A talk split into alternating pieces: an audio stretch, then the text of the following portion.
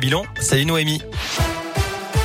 Salut Cyril, salut à tous. On commence avec une bonne nouvelle sur les routes. La fin des perturbations sur la 7 entre le péage de Roussillon et Reventin-Vaugry en direction de Lyon.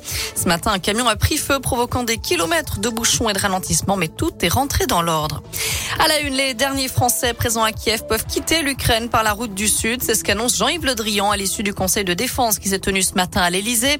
Le ministre des Affaires étrangères qui rappelle que la France est mobilisée pour accueillir les réfugiés ukrainiens dans les meilleures conditions. Les négociations se poursuivent entre l'Ukraine et la Russie à la frontière biélorusse.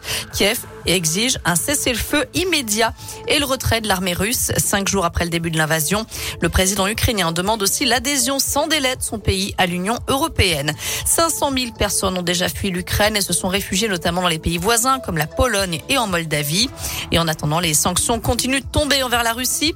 L'intégralité des avoirs de la Banque centrale russe ont été gelés cette nuit selon le ministre des Affaires étrangères.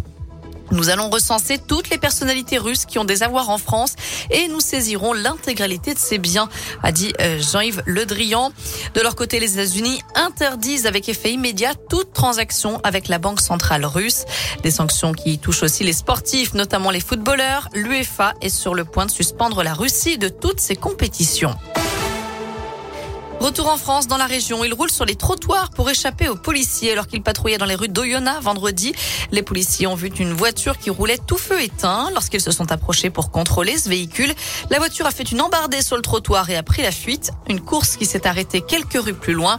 Les quatre mineurs présents à bord ont été interpellés et ramenés au commissariat en attendant le retour de leurs parents. À retenir aussi l'agression de cet homme tombé dans un guet-apens à Cournon, dans le Puy-de-Dôme. C'était samedi soir, d'après la montagne. Il avait donné rendez-vous à un homme rencontré sur un site de rencontre gay. Une fois sur place, il est tombé sur deux individus qui sont montés dans sa voiture et qui l'ont frappé au visage. Il a également essuyé des insultes homophobes. La victime, âgée de 35 ans, a porté plainte. Une enquête est en cours pour tenter de retrouver les suspects. Un mot de sport avec du foot. Le chaudron se remplit à six jours du choc face à Metz. Match déterminant dimanche dans la course au maintien.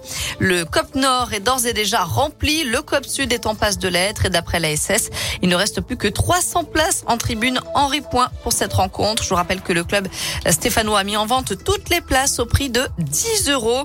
ASS Metz, ce sera donc dimanche à 13h. On termine avec Sting en concert au Zénith de Saint-Etienne. Le chanteur britannique montera sur la scène stéphanoise le 3 avril, c'est un dimanche. Dans le cadre de sa tournée, les billets, seront mis en vente jeudi matin à 10h. Voilà pour toutes les infos. Côté météo cet après-midi, bah écoutez, il va faire plutôt beau. On en profite du soleil, du ciel bleu, des températures qui grimpent jusqu'à 12 degrés. Soleil qu'on retrouvera demain. Par contre, la pluie pourrait arriver bientôt. Merci Noémie.